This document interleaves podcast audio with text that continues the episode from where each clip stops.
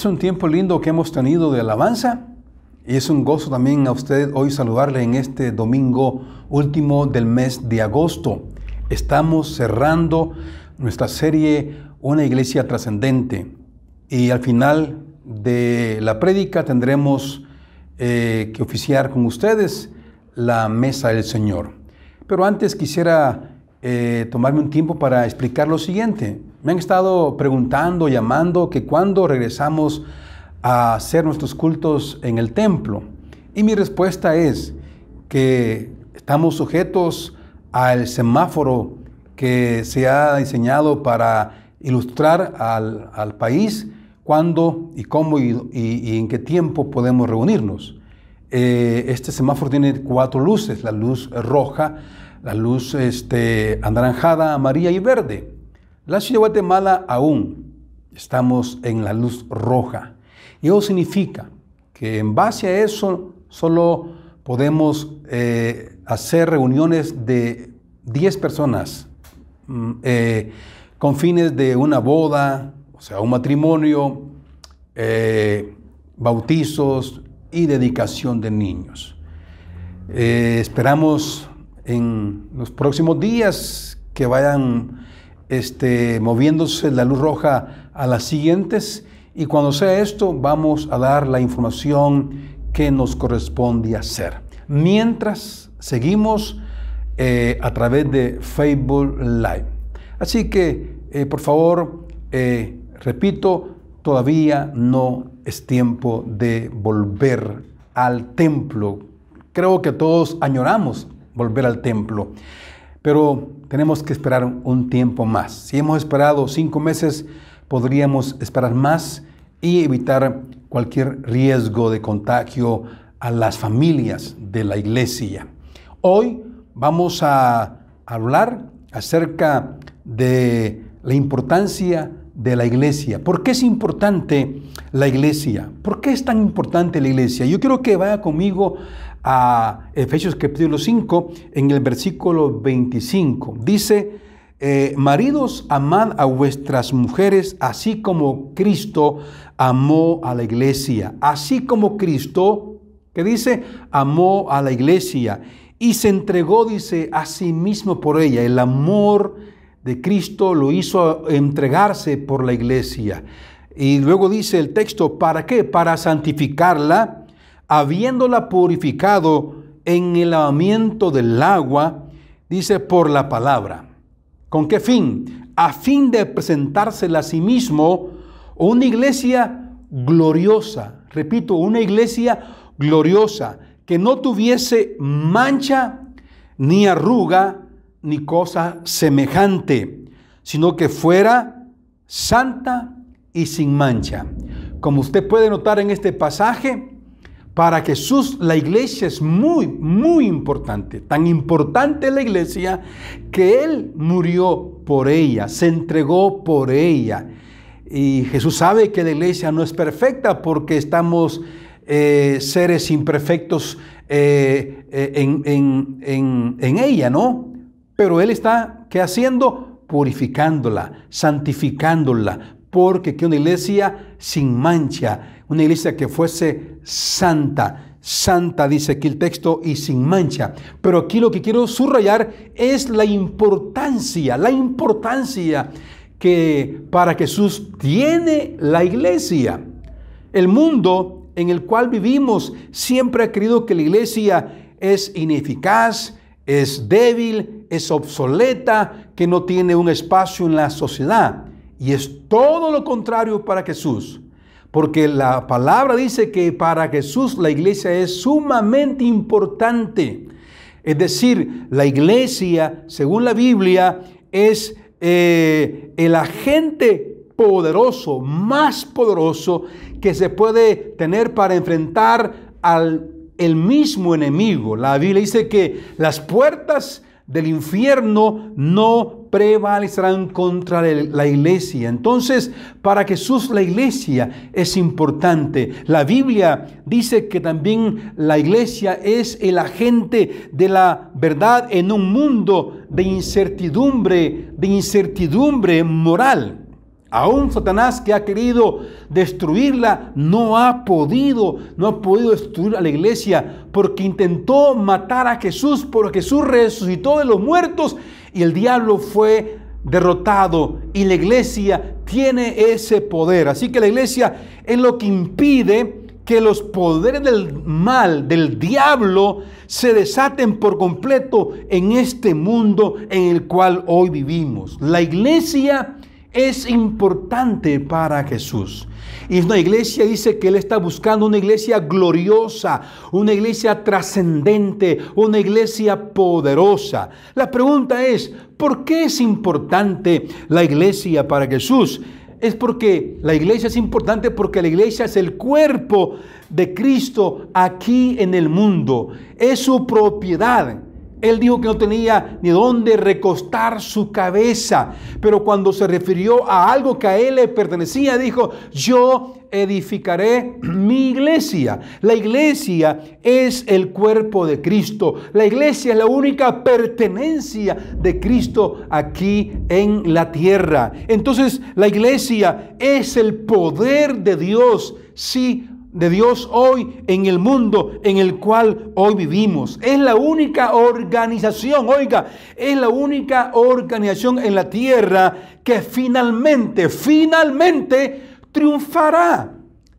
Es decir, estamos del lado del equipo campeón. La iglesia aunque ha sido atacada, ha sido perseguida, ha sido golpeada por muchas instancias, por muchos eh, gobiernos, por imperios, por ideologías. Sin embargo, la iglesia es la única que va a triunfar finalmente. La iglesia es importante porque es el brazo de Dios para este mundo. No hay otra instancia por la cual Dios pueda revelarse, sino es a través de la iglesia. Somos, somos el plan expresado de Dios, sí, para este mundo hasta que Él regrese. Aún con la imperfección que la iglesia pueda mostrar en este mundo, es el único brazo que Dios tiene para alcanzar a este mundo, a este mundo que se ha perdido, que se ha apartado de Dios.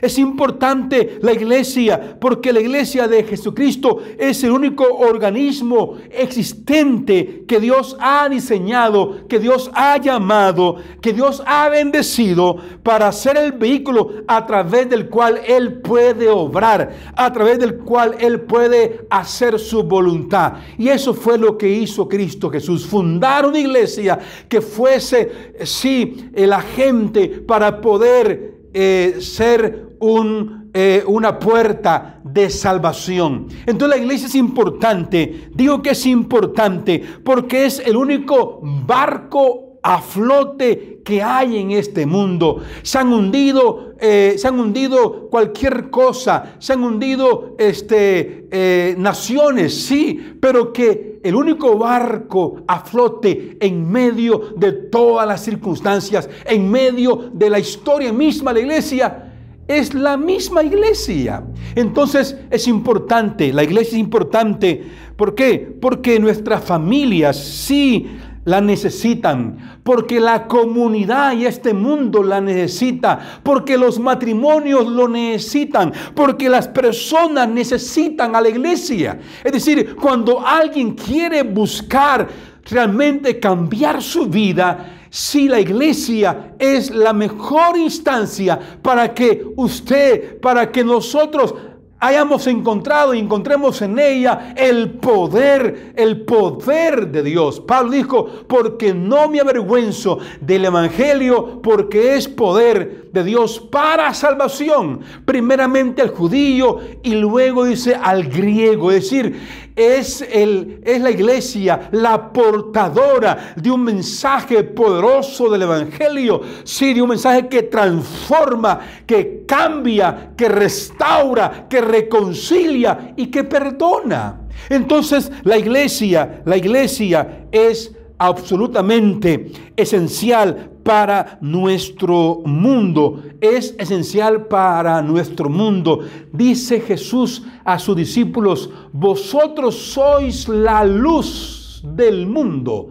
sois la luz del mundo. Es decir, mire, qué privilegio Jesús le da a la iglesia, ser la luz de este mundo. No es la ONU, no es la educación, no son otras instancias. Lo que puede alumbrar a un mundo en tinieblas es la iglesia. Por eso Jesús edificó una iglesia poderosa, gloriosa, santa, sin mancha y sin arruga. Y Él va a presentarse a esa iglesia que Él ha edificado. ¿Por qué? Porque Jesús ama a la iglesia. Y Él protege la iglesia. Y Él encamina a la iglesia hacia el plan perfecto de Dios. Entonces la iglesia eh, está llamada sí, a manifestar la presencia y el poder de Dios a través de su iglesia a este mundo. Es decir, la presencia y el poder vaya así en el tiempo de Jesús, en el tiempo de los discípulos, en el tiempo de los apóstoles, hasta hoy. Vaya si la iglesia no es la mayor expresión de la presencia de Dios, la mayor expresión del poder, del poder de Dios. Sí, la iglesia tiene el poder incluso de declarar sí a las tinieblas, a Satanás y a sus demonios, sí el plan de Dios. La palabra dice que la iglesia es como un ejército poderoso. ¿Para qué? Para poder vencer a las huestes del maligno. Entonces, eh, la iglesia es importante, es importantísima para Jesús pero también es importantísima para las familias, para las personas, para las comunidades, para el mundo mismo. La iglesia es importante. Los, las personas eh, de este mundo, eh, los catedráticos, eh, los políticos, los filósofos, los teólogos e, e incluso los ateos, no pueden realmente explicar el poder y la presencia continua de la iglesia en este mundo por dos mil años. Sí, han estado siempre este, opinando, eh, reflexionando sobre por qué la iglesia permanece hasta el día de hoy. Es decir, han, han estudiado a la iglesia misma de por qué la iglesia permanece hasta hoy. Usted sabe que los imperios donde la iglesia nació, hoy ya no existen. Nerón ya no existe, César ya no existe. Hay este, otros imperios que han luchado contra la iglesia, pero que no están, no están ya. Ideologías que dividieron al mundo en el siglo pasado fracasaron, ya no está. La URSS, la Unión de Repúblicas Soviéticas Socialistas, ya no está. Terminaron en el 91. Estos han caído, pero la iglesia, a pesar de todas las circunstancias que en la historia de la humanidad han habido, la iglesia permanece hasta hoy. Su, su, persistencia, su perseverancia y también eh, la iglesia ha estado existiendo por todo este tiempo. ¿Por qué? Porque la iglesia no es invención del hombre. No es invención del hombre, no es el hombre quien la sostiene. No, no son los gobiernos que la sostienen. La iglesia es sostenida por aquel que la fundó. Jesús dijo, yo edificaré mi iglesia. Sí, y las puertas del Hades, del infierno, no prevalecerán contra la iglesia. Es decir, la iglesia va a ir siempre hacia adelante y va a hacer que eh, eh, los gobiernos y, digamos, las ideologías y todo eso y el diablo mismo se hagan un lado porque la iglesia es una iglesia victoriosa, es una iglesia poderosa. Así que la iglesia ha resistido todas las circunstancias que naciones y pueblos no han resistido. Hay marcas que ya no tenemos hoy. Por ejemplo, Pan American, la primera línea aérea comercial que nació en el año 1921, sí, ya no existe, pero la iglesia existe. Kodak, ¿quién no tiene una fotografía de Kodak?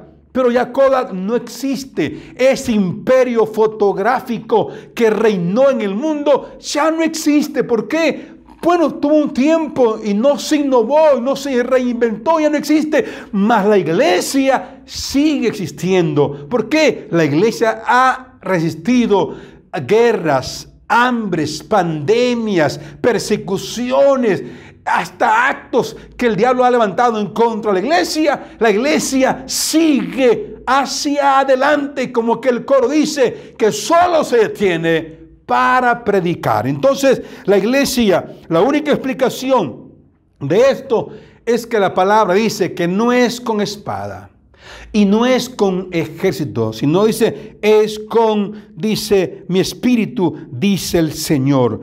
Es solamente, sí, eso lo que explica que la iglesia prevalece hasta hoy y avanza. Dice Hechos 1.8, recibiréis poder cuando haya venido sobre vosotros el Espíritu Santo y me seréis testigo, dice, en Jerusalén, Judea, Samaria y hasta lo último de la tierra. No hay institución que ha sido fundada dos mil años atrás y que prevalezca hasta hoy.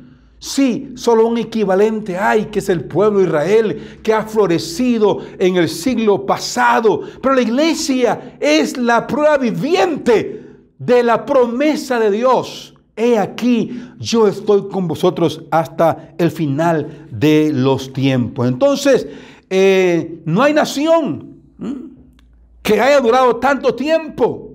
No hay otra entidad que prevalezca hasta hoy. La única explicación es por Cristo está detrás de la iglesia.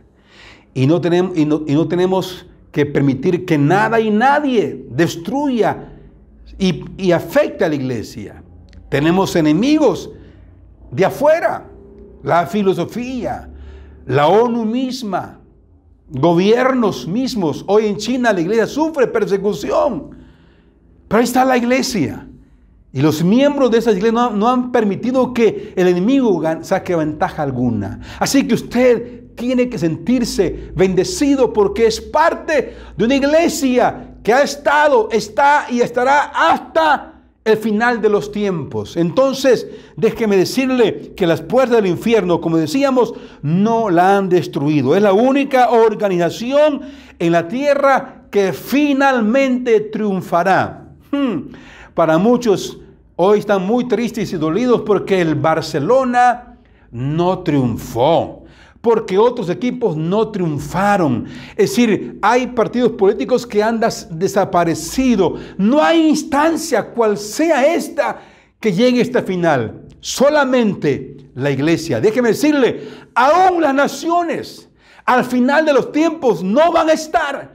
Pero la iglesia sí va a estar. La iglesia sí va a estar, sí va a sobrevivir hasta el final, aun cuando imperios caerán, aun cuando Rusia, Estados Unidos y también China, naciones que hoy son fuertes, aún eh, la Unión Europea, sí, ese nuevo eh, eh, imperio romano que ha, de florecer, va, van a caerse, porque solamente la iglesia de Jesucristo va a sobrevivir hasta el final. Si quiere ser parte de algo que va a sobrevivir hasta el final de los tiempos, únase y permanezca en la iglesia, que es el cuerpo de Cristo.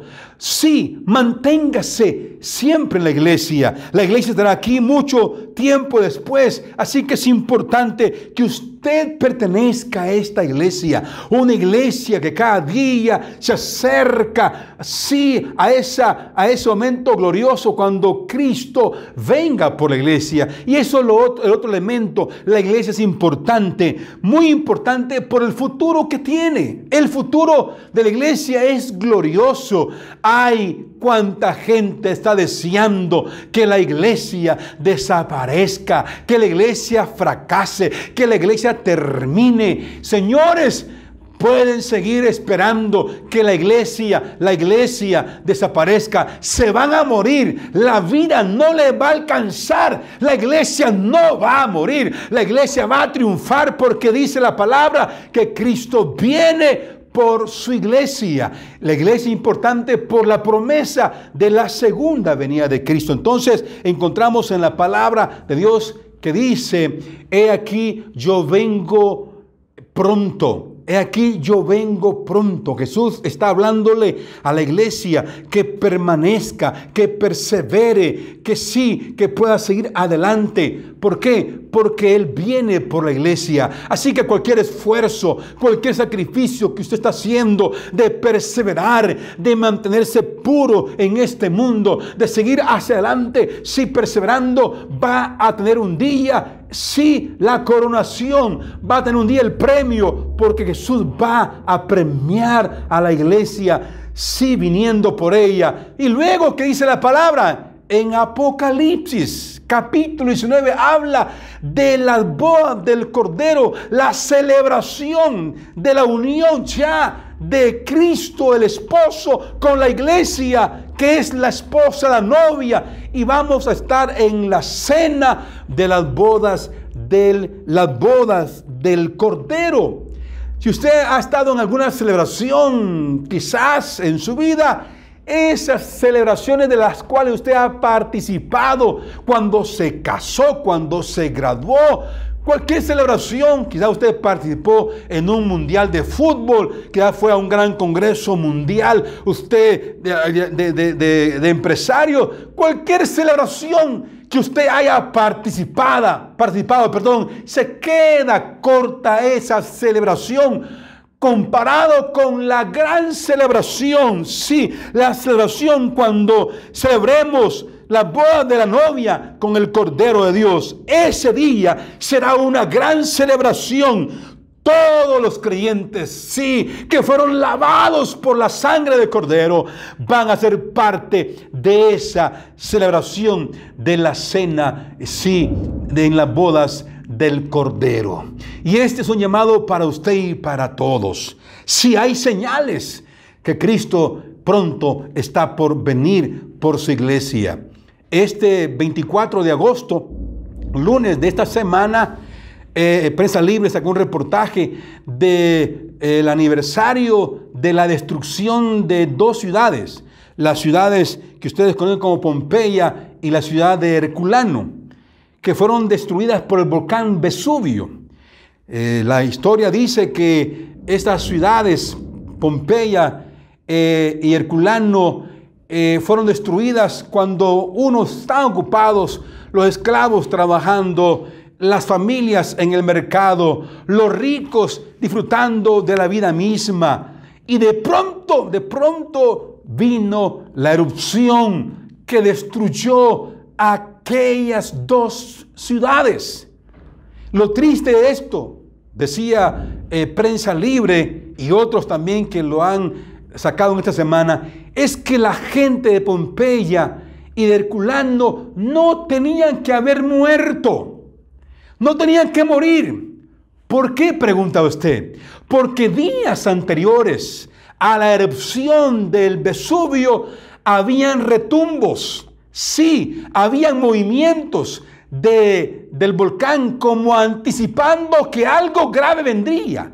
Es más, los últimos tres días había humo, sí, del, en, el volcán Vesubio y la gente no tomó en cuenta eso. Y de pronto vino la erupción que acabó y, dice que 20 metros de arena y de, y de ceniza y piedras soterraron a estas dos ciudades. Hoy también hay señales que estamos ya próximos a la venida de Jesús. Terremotos, hambres, epidemias, guerras. Hay cualquier señal hoy que ya pronto vendrá el Señor para que nos preparemos. No tenemos que nosotros morir como aquellos ciudadanos de estas ciudades allá en Italia, porque hay señales Sí, que nos están anunciando que pronto Jesús vendrá, vendrá por su iglesia. Y luego a este mundo le va a llegar los peores días que la humanidad va a enfrentar más que en el tiempo de Noé, más que en el tiempo de Hitler cuando mató a millones de personas judías, más que eso, dice, viene el día de la ira de Dios que va a derramarse sobre todos los habitantes de la tierra. Mientras la iglesia va a estar en las bodas del Cordero, el mundo enfrentará la peor tribulación. Aquellos que no obedecieron, aquellos que se dejaron marcar por la bestia, esa gente va a sufrir la ira de Dios. Por eso hoy es el tiempo de venir a los pies de Cristo. Que Dios, que Dios les bendiga. Y quizás un poco de, de, ruido porque está casi por llover. Hay truenos que están anunciando que va a llover. Así hay señales que están diciendo que Cristo pronto vendrá. Preparémonos hoy. Sí, como iglesia, una iglesia que es importante para Cristo, importante para usted, para su familia, importante para este mundo, preparémonos hoy, cada día, porque Él vendrá por una iglesia que Él ha santificado y ha purificado. Esta pandemia, eso está haciendo, está purificando a la iglesia. Y está llamando a aquellos que se fueron de la iglesia. Y está confrontando a aquellas personas que no tienen a Cristo. ¿Por qué? Porque, repito, la iglesia es la única instancia que va a prevalecer hasta el final de los tiempos. No se mueva la iglesia, aunque vengan pruebas, luchas y cualquier cosa, espere siempre en las promesas. Y aquí dice Jesús, yo vengo pronto, yo vengo en breve. Nos preparamos, si hay en su casa, para oficiar la mesa del Señor. Después de la palabra de Dios y cerrar la serie Una iglesia trascendente, hoy como miembros de esta iglesia gloriosa, victoriosa, esta iglesia que Jesús amó y que se entregó por ella, hoy nosotros vamos a tener que recordar ese sacrificio que Cristo hizo por nosotros. Y la palabra dice que Jesús reunió a sus discípulos previo a ir a la cruz y en esa cena Él abrió su corazón con ellos. Y Él les dice allí a los eh, discípulos que era un tiempo para recordar de lo que Él haría por ellos, de lo que Él haría por nosotros. El texto dice que mientras comían, tomó Jesús el pan, lo bendijo, lo partió Dice, y habiendo dado gracias, dice, lo dio a sus discípulos. Hoy vamos a comer de este pan que representa el cuerpo de Cristo. Comamos.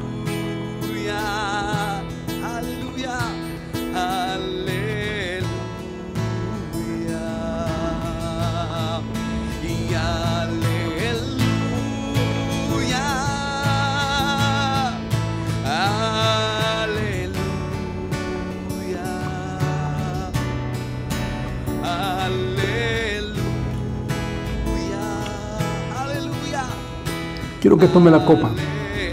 Ya hemos comido el pan. Esta copa representa la sangre de Cristo. La sangre que limpió nuestros pecados. La sangre que Él vertió en el Calvario y que por su sangre somos lavados y limpiados. Tenemos acceso hoy al Padre. Tenemos acceso a las bendiciones eternas por la sangre de Cristo. Por favor, ahí en su lugar pueda tomar la copa después de que comió el pan y con sus manos alzadas, levantadas, le dé gracias a Dios. Gracias por la salvación, por el perdón de pecados por la restauración de nuestras vidas, de las familias. Gracias porque nuestros nombres están inscritos en el libro de la vida. Dile gracias a Dios porque Él dio el sacrificio y en sacrificio a su Hijo amado. Porque de tal manera nos amó que dio a su único Hijo para que en Él tengamos la vida eterna. Por favor, así como Jesús tomó la copa y la dio a sus discípulos, bebamos de esta copa.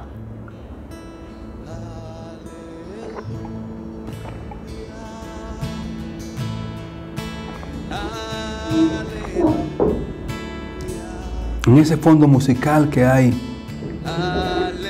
ahí usted puede adorar al Señor. Si puede ir, si está acompañado con su esposa, su esposo, con los hijos. Un tiempo lindo como familia. Recuerde a los israelitas en Egipto cuando hicieron la Pascua. Sí, ahí estaban ellos guardados por las promesas del Padre. Ahí abrácese, únase con su familia y dele gracias al Señor. Porque sabe lo que dijo Jesús a sus discípulos. Os digo que desde ahora no beberé más de este fruto de la vid hasta aquel día en que lo beba de nuevo con vosotros en el reino de mi Padre. Como cerramos la prédica, Jesús viene. Sí, Vamos a adorarle. Ahí está el fondo para que usted adore al Señor, para que glorifique al Señor. Adore a Jesús. Exáltelo. Estamos en la iglesia, el cuerpo de Cristo, la que va a llegar al final y estar en la eternidad con nuestro Señor el Cordero de Dios. Gracias Jesús. Vamos a invitar también que se una con nosotros Luis Pineda para que nos ministre en este momento. Amén.